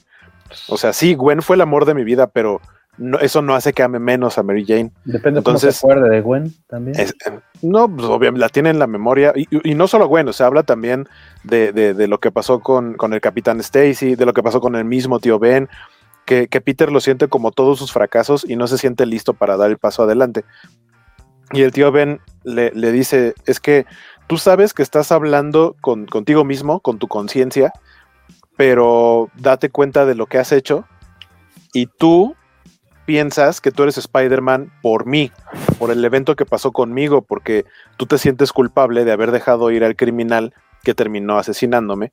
Y la verdad es que no, si tú, si tú hubieras tenido el accidente y yo no hubiera muerto, tú seguirías siendo una buena persona y te hubieras convertido en el Spider-Man que, eres. El- la muerte del tío Ben, o en este caso, del punto de vista del tío Ben, dice mi muerte, no es lo que te hizo Spider-Man. Tú eres una buena persona y tú eres el que está tratando de todo el tiempo de hacer las, de tomar las decisiones correctas. Eh, entonces, pues es más como de análisis y da brincos en el tiempo y hay momentos en los que están, es, un, es un Peter niño jugando con el tío Ben, haciendo angelitos en la nieve. Todo el momento en el que es en el, en el pasado, el dibujo es totalmente caricaturesco y haciendo eh, el estilo de Calvin y Hobbes. De hecho, el diseño de Peter y de algunos de sus compañeros de, la escuela eh, tienen los gestos, las caras de los personajes de Calvin y Hobbes y los momentos en los que el tío Ben se está riendo es totalmente como si fuera Hobbes. Eh, otro guiño que me pareció divertido es que se supone que la tía May cada año les hace una bufanda, les tejía una bufanda, pero se supone que eran muy malas, o sea, no les gustaban las bufandas de la tía May porque picaban y que hacían como que se hacían, hacían como que se les perdían y, las iban a regalar o algo así, pero que incluso el lugar a donde los regalaban para, pues no sé, para indigentes o, personas de, pocos recursos, ya hubo un momento en el que se las rechazaban y les decían, no, ya no nos las traigan porque a ese pobre señor de allá le dio urticaria la que me trajiste el año pasado. Entonces siempre se, siempre se deshacían de, lo que les regalaba la tía May porque pues, no estaba chido. Y y empezaban a recordar justamente de cómo a los dos les gustaba hacer muñecos de nieve, este, como, como uno, por ejemplo, como una escena del crimen, ¿no? Un muñeco de nieve así sin cabeza y alrededor otros así señalándolo como si fueran policías, o etcétera. Y la tía May encontrándolos y diciendo par de tontos, que en, las historias de Calvin y Hobbes eh, realmente es su papá o su mamá, son los que se enojaban viendo a, a Calvin y los muñecos de nieve que, que crea. Y la historia eh, que cuenta Peter, porque empieza a platicar sobre eh, que también él ve como una especie de fracaso no haber podido eh, ayudar a sus papás de cierta manera, pero él era un niño cuando había muerto, pero también se achaca un poco la, muerte de sus papás, se, se, siente un poco culpable. Y platica una historia de, de cuando era niño, iba a salir en una obra de teatro infantil, obviamente, en la que era no sé si se la inventaron para el cómic o sea una historia a lo mejor clásica para niños en Estados Unidos, eh, que era hormigas y mariquitas, catarinas. Entonces Peter era parte, digamos, del equipo de las hormigas. Y cuando, cuando le hace su traje, no sé si lo hace la tía May o entre su mamá y la tía May, pero le dice el tío Ben, yo recuerdo que pediste que tu traje tuviera, eh, tuviera un par de patas extra y que le decían, pero Peter, es que las, las hormigas tienen seis patas, no pueden tener ocho patas. Y él dijo, no, es que yo voy a ser la araña más fuerte, la, araña, la hormiga más fuerte, entonces por eso tengo un par de patas extra. Y su diseño es obviamente con los colores similares a los del traje de Spider-Man. Y evidentemente, pues las, los arácnidos tienen ocho patas, es, es, el guiño, que como si estuviera predestinado, ¿no? al, enlace de, de, Peter con el hombre araña, y se supone que cuando llega el momento, él, va a dar la primera frase en la obra de teatro y se pone súper nervioso y no logra decir nada. Entonces también eso lo, atormenta. Es algo súper sencillo, pero que supongo que todos tenemos, que en algún momento algo de pequeños no pudimos hacer, no nos atrevimos o nos dio mucha pena. Y nosotros lo seguimos recordando cuando seguramente para los demás ni siquiera fue importante, pero para nosotros sí, y, es, y eso es lo que le pasa a Peter. Y, es un sueño recurrente que tiene, o sea, es una memoria, pero también es un sueño que tiene recurrente en el que está por una, por una parte eh, de niño en el que no, puede, no pudo pasar esa barrera y también sueña que llega algún villano y dices que algún día voy a tomar una mala decisión y un villano me va a matar o va a matar a alguien más a, quien amo, como ha sucedido en varias ocasiones. Y pues el tío Ben le termina diciendo, no, pues tú estás haciendo lo correcto y no puedes salvar a todos haces lo mejor que puedes para tratar de salvar a todos, pero pues es imposible, no eres Dios. Y, ya al final la historia termina con Peter despidiéndose del tío Ben. Eh, deja, le deja un, este, deja una cajita que es como un regalo porque sabe que en algún momento la tía May posteriormente también va a ir a visitar la tumba del tío Ben y lo que encuentra la tía May es la cajita con el regalo, la abre y este y es una es un cacho de zanahoria que es de la, nariz que le ponían a los muñecos de nieve y voltea a un costado y Peter hizo uno de esos muñecos de nieve así también haciendo cosas raras y la tía me dice, ah, par de tontos. Y se supone que después de este proceso como de conciencia de Peter, ya tiene como un sueño tranquilo y en su sueño finalmente como que logra triunfar y tiene un gran aplauso frente al público de cuando era niño y presentan a no solo a sus compañeritos, sino también como a todo el, gremio de villanos del hombre araña de aquel tiempo, que son como los, los clásicos, los que todos ubicamos, desde el Duende Verde, Electro, este, el Doctor Octopus, hasta Venom y, y más personajes relativamente más recientes. Y ya, y, y hasta cierto punto es también el cómic sirve como despedida de, del arco, porque ya acaba Spectacular Spider-Man y ya después continuaron otros cómics. Eh, como les digo, es el número 27. Aquí en México lo publicó Editorial Televisa en 2007, pero el cómic es de 2005, es de Paul Jenkins y dibujado por Mark Buckingham.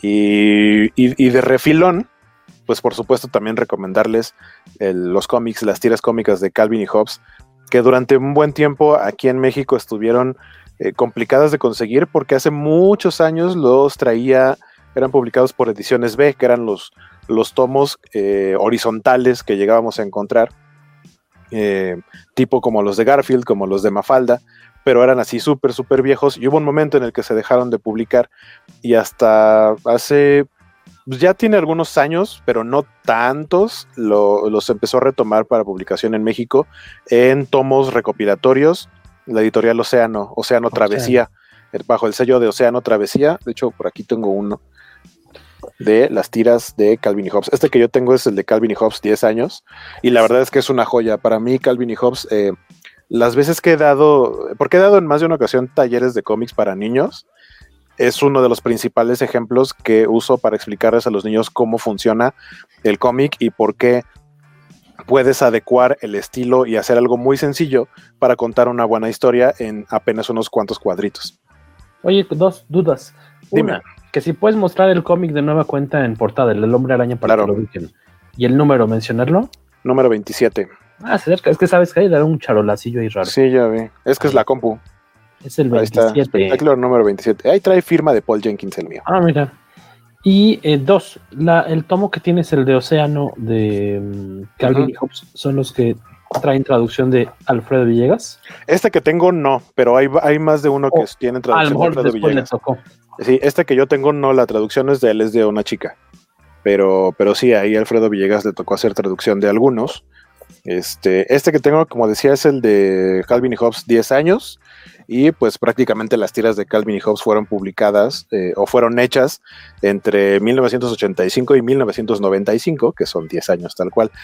Si checan en el sitio de Océano, no sé si tienen como venta en línea directa, pero tienen el catálogo, el ISBN y, el precio incluso de, de, portada de cada uno de los tomos, que según yo deben andar entre los 200 y los 300 pesos, pero valen totalmente la pena. No creo que sean tan difíciles de conseguir, incluso probablemente en la actualidad en algún Sanborns o alguna librería probablemente los tengan. Y, pues vaya, es una joya. Calvin y Hobbes es eh, probablemente de mis cómics favoritos de cualquier tipo de cómic mencionable. Por dos. Por dos, por dos dice Beto Calvo. Dos, dice Beto Calvo. Que te pidieron, hay, hay, una petición para ti, Beto Calvo, no sé si la estás viendo en pantalla. Que, que nada más para, para, acotar esto de, de Calvin y Hobbes, yo hace algunos años, cuando no dormía y tenía cuatro trabajos y me podía permitir lujos, me compré el Complete Calvin and Hobbes en la versión de pasta dura. Ah, esa, es, caja, esa, esa, caja de tres tomos que pesa como 25 kilos. Es una caja así, preciosa. Esa, ese sí es de, de, las suites que tengo por ahí, que es un, un cómic, como dice Guaco, es si, si quieres entender cómo funciona la narrativa gráfica, nada mejor que leerte algunas tiras de Calvin y Hobbes y ver la, el manejo que hace Bill Watterson de, de tiempos y narrativa en, generalmente en tres o cuatro cuadritos, no requiere más para contarte una historia. Que en cuestiones de Navidad hay una, una saga recurrente que es eh, ver a Calvin haciendo monstruos con los muñecos de nieve. Ajá. Que es justamente, digo, sí, sí, para los que nos están viendo, porque los que no, no nos vean, pues no lo van a ver, pero acá en las páginas del cómic, ahí este, se ve justamente esto mismo de Spider-Man, de Peter con el tío Ben haciendo los monos estos de nieve en situaciones chuscas. Eso que dice Alberto Palomo es del doblaje que tenía la primera serie animada de los Fantastic Four, la que tenía los diseños de Alex Todd, que era, era de esas series que a veces cuando sobran los actores de doblaje se ponen a inventar cosas. Entonces era, era el mismo en donde podías oír a la mole repartiendo golpes mientras decía, quítate, quítate, que ahí te voy, quítate, quítate, que ahí te voy. Eh, es, es de donde viene, la, la frase más famosa de Doom no es esta que pone aquí Alberto Palomo, es cuando decía, ah, todo es culpa de Richards, si me viera mi mamá. y es otro que dice, es que cada vez que se venía bajo su plan y tenía que oír, decía, ah, pues como dicen, aquí se rompió una taza y yo ya me voy. no sabemos que tenías esa faceta de, de, de comediante, de imitador de voces de, de, antaño, está chido. Y Alberto Pablo, entonces no es la primera vez que no hace Beto, ya lo he hecho en otras ocasiones y por eso Alberto lo está pidiendo, están clamando por ti. Me, me imagino, creo, creo, que lo hice un par de veces en conmigo. Ah, ok, ok, ok. De, de, todo es culpa de todo es culpa de Richards, si me viera mi mamá. que si viven en Puebla, nos dice Miguel Ángel es... Vázquez, que ese de Calvin está en la comicteca de la UAP. Uh -huh. ¿El que acaba de mostrar Waco o el de Sí, el de 10 años. Ah, el de 10 años. Ah, bueno, no sé, a lo mejor está el de la caja.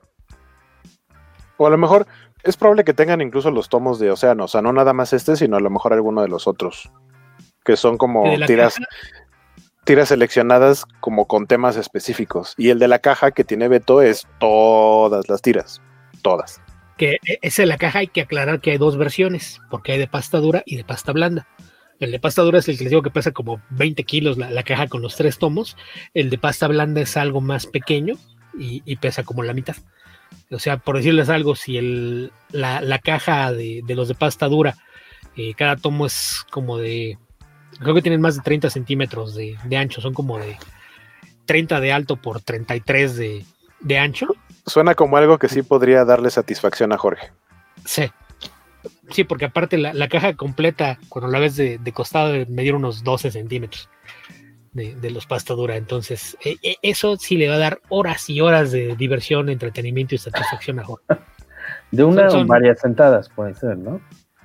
Sí, ahí, no, ahí sí. Una no te alcanza, tienen que ser varias. O, o postura de preferencia, ahí sí. No, no, entramos en detalles. Y el de pasta blanda son los tomos un poquito más chicos, deben tener como 28 centímetros por lado, son un poquito más pequeños y más delgados. Así es de que hay, hay opciones, es así, sí es cara. Yo, yo recuerdo que todavía la, la, agarré antes de que hubiera Amazon México, fue pedirla importado y, y sí fue de esas que primera vez que ves al, al de Amazon que se baja la camioneta y va, saca el diablito, dices, pues, ¿qué trae? Recuerdo que algún amigo cada vez que se iba a fin de año a visitar a amigos a, él, él, está estudiando en Estados Unidos cada vez que venía a fin de año de, de visita. Si alguien quiere hacer encargos, este, avíseme, nada más aviso, no llevo la caja de Calvin and Hobbes. no la pido. Es así, el, no, es que el sobreequipaje sí mm. e, e, era grave con eso. Pregunta Víctor Bonfil Waco. Dice, yo tengo los recopilatorios de Calvin y Hobbes en pasta blanda. Son cuatro tomos, ¿son los mismos? Eh, o sea, porque Beto mencionaba que de los de la caja, ¿son cuántos tomos los que los que vienen en la caja? Yo son tres, pero, pero la caja debe decir así de Complete Calvin and Hobbes. Eh, y hay varios, varias versiones de tomos, entonces a lo mejor él tiene de, de alguna otra serie tres, tres tomos que hayan salido.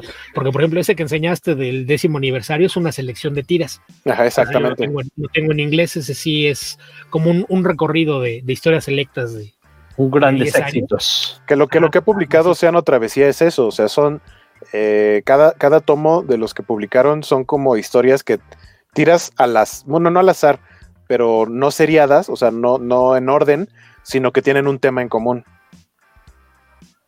Sí, si es una caja, entonces probablemente sea ese. Sí, yo a creo lo que mejor sí. Para, por la cuestión del encuadernado, a lo mejor no quisieron hacer los tomos tan gruesos, hicieron un tomo más. Pues estamos ya en la, en la recta final del episodio de esta semanilla, como les comentábamos. Probablemente, bueno, no es cierto, es el, el penúltimo episodio del, del, año. Vamos a cerrar con el episodio de Mandalorian, obviamente ya con cualquier tipo de full, spoilers. Full Ajá. spoilers. Full spoilers, el full boil. Avisados están. Sí, sí, obviamente, pues ya, ya para ese entonces todos habremos acabado de ver la serie.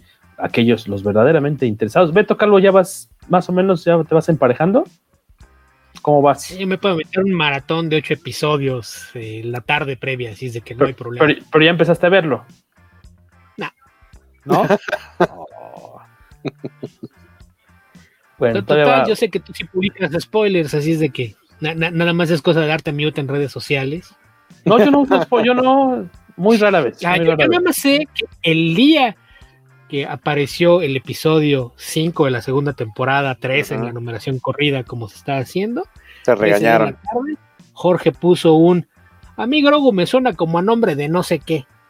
Cuando toda la tarde estás, y tanto para que ese fuera el nombre, y en, en el contexto, la única persona a la que yo le leí escribir Grogu ese día fue a Jorge Tobalín. Qué pena, perdón. Regaño, shot. ¿eh? Yo trabajo, trabajo en la computadora, estoy en internet todo el día. La única persona a la que vi en inglés o en español que dijo Grogu ese día en alguna red social fue Jorge Tobalín. Ay, güey, me dolió.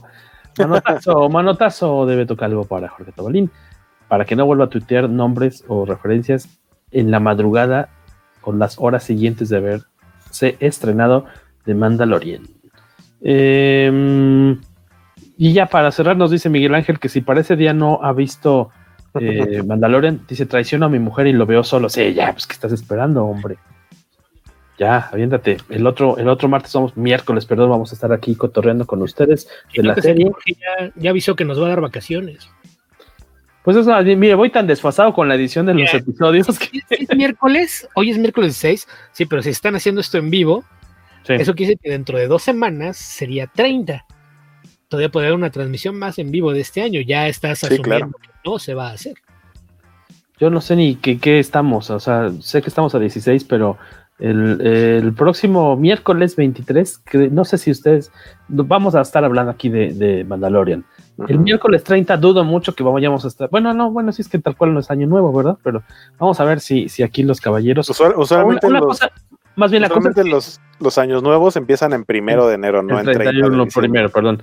Pero más bien, mi duda es, una, una cosa es que lo hagamos en vivo y ahí se puede haber otro todavía, ¿no? Este mismo año, pero que nuestro público, creo, mayoritario es el que lo escucha en alguna plataforma de audio. Para ellos, este sí, el que están escuchando ahorita es el penúltimo del año. Ya nada más les queda el de Mandalorian. Mandalorian. Ajá, ya después, a lo mejor, aunque hagamos algunos uno o dos en vivo, incluso, eso ya les va a tocar escucharlos un poquillo después, pero prometo ya ponerme las pilas y poner y que estemos al corriente y acá con apoyo de Waco también estar al corriente en YouTube para que arranquemos año pues este más parejillos. Y que eh, también pues de- denos como decíamos eh, pues sus recomendaciones. Incluso ahora que estamos buscando un cuarto Beatle ya oficialmente creo casi casi eh, invitarlos a que pues de repente ustedes mismos, el que se anime y estemos platicando de algún temita en especial, que le atraiga o quiera entrar a saludar, a darnos un comentario y luego darle entrada a alguien más, pues este está aquí abierto también para que entren a cotorrear con nosotros al, al StreamYard, con algo muy concreto tal vez, este como un cameo casi casi, platiquen un ratín y por si alguien más quiere darnos una opinión, que no se quede solamente ahí en el comentario chiquito ahí en, en el Face o en, YouTube, sino pues que puedan salir ahí a, cuadro, claro, si les interesa y, y no se sienten eh, opacados por nuestra belleza. Aquí eh, son bienvenidos.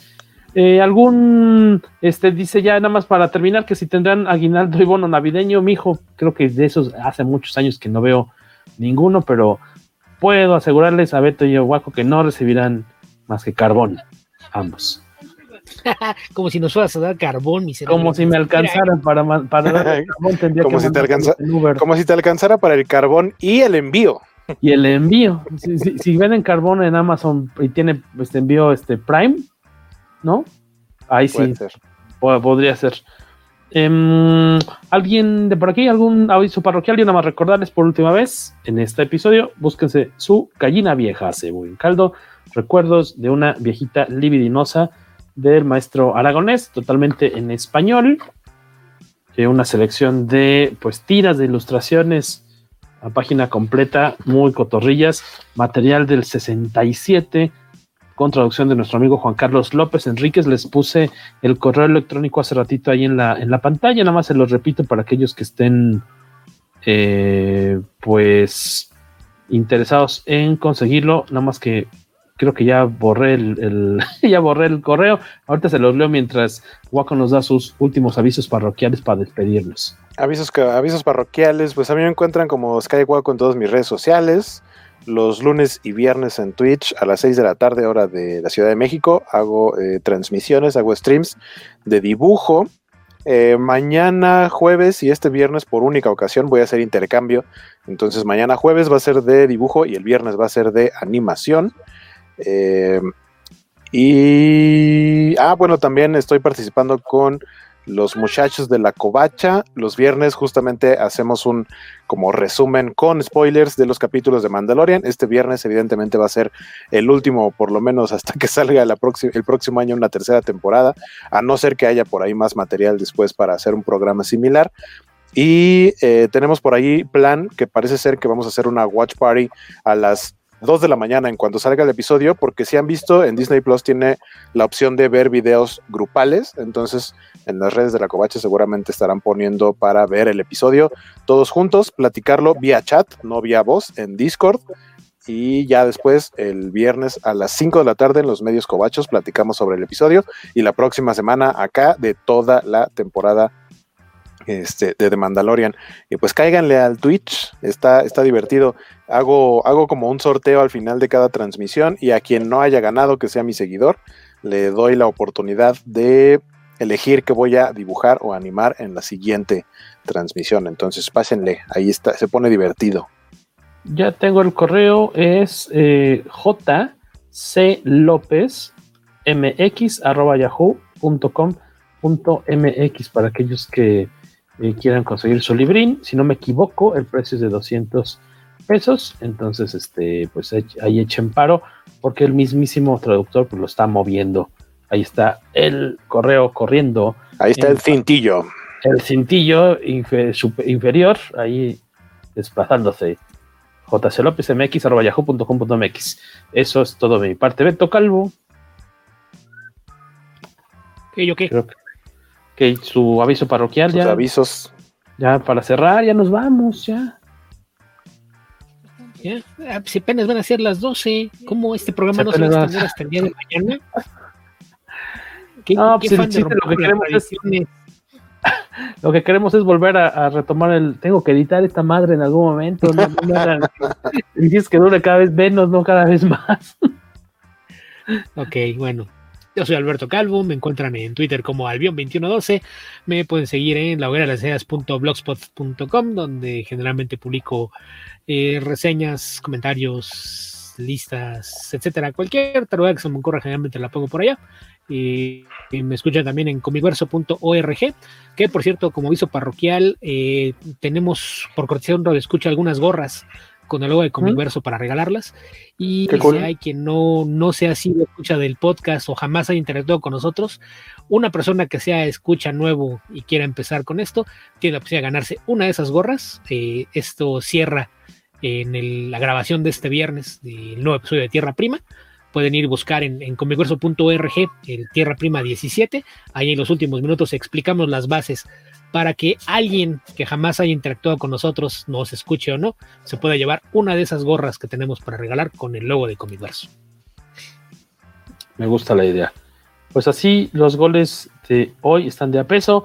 Muchas gracias a los chiquillos que están aquí con nosotros por haber estado cotorreando. Eh, nos vemos la próxima que semana. haya recomendaciones de Batman en, los títulos que sugirieron, ¿eh? Que perdóname. Los fans de Batman no, no creen en la Navidad, supongo. Qué loco, no nos llegó ni una, creo. Ah, bueno, no, nomás por ahí pregunta. No, ¿verdad? Hablaron Ni del una capítulo de la serie animada. Ah, pero de cómics, yo creí que iba a ser lo más choteado. Y... Ni siquiera es tan navideño. O sea, si vamos a navideños, podría haber sido uno de Mr. Freeze o el de Harley y Ivy. Que aparte el de Harley y Ivy era el, el que venía a colación comiquera, porque ese está basado en un cómic. Es una historia que originalmente hicieron eh, para cómic, está escrita por Paul Dini, y se volvió tan popular ese cómic que lo adaptaron a la serie animada, que es esa, esa historia en la que Ivy hipnotiza con un beso a, a Bruce Wayne y se van en un shopping spree en un centro comercial ella y Harley, y que para fines prácticos esa historia es el origen de la relación platónica, no platónica, eh, depende a quién le preguntes qué hay entre Harley y Ivy, nace de ese, de ese cómic que después se convirtió en, en episodio animado. Aparte hay historias de, de Batman, eh, está The Silent Night of the Batman, que es un cómic de, del 70 o 71, creo que es Batman 219, si no mal recuerdo, que es eh, una historia de Navidad. Uno de los primeros trabajos de, de Frank Miller en, en, DC era una historia que se había quedado guardada y la publicaron por ahí del 88, que era una historia navideña. Hay una historia en la que Batman de, de Tierra 1 interactúa con la eh, Huntress de Tierra 2. Es, es un Brave Band de Vol, no recuerdo si es el 148 o el 184, a veces me da dislexia con los números. Pero es, es un número interesante porque aparte es una historia que dentro del canon es curiosa, porque es eh, una historia en la que Batman descubre evidencia de que aparentemente eh, las operaciones de Thomas Wayne eran subsidiadas por el bajo mundo. Entonces, Batman está pensando que, que, si está haciendo todo por la memoria de sus padres, a lo mejor lo está haciendo por razones equivocadas y sería momento de renunciar y que nos ayude a averiguar si es, si es verdad que eso pasó o no. Es la hija de, de su versión de, de, Tierra 2. Entonces, hay, hay, varias historias de Batman que, que sí me llama la atención que nadie las haya mencionado. Sí, fue la sorpresa. Pues a todos, gracias por haber estado por aquí. Saludos a Ju, a todos los que pasan, se toman un ratito para saludar con, saludarnos, aunque sea de, de pisa y corre, como al, al, al, al reporter, al comics reporter, y, y, a todos los chicos que nos alborean y se burlan de mí, que nos cotorrean, pero muchas gracias por tomarse el tiempo, en verdad. Eh, pues ya, ya hemos llegado, creo, no me acuerdo si es el 83 o el 84, pero esto ha sido todo por un episodio más, el penúltimo del año, al menos en edición de audio, del cada vez más poderoso y guapachoso podcast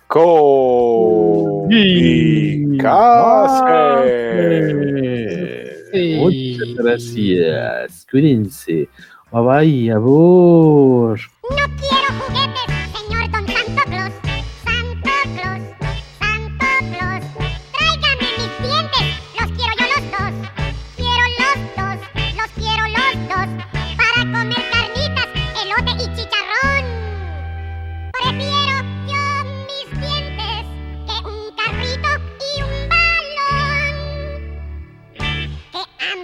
¡Qué hambre tengo, mano! Uh, jure, ya se me están cayendo los demás.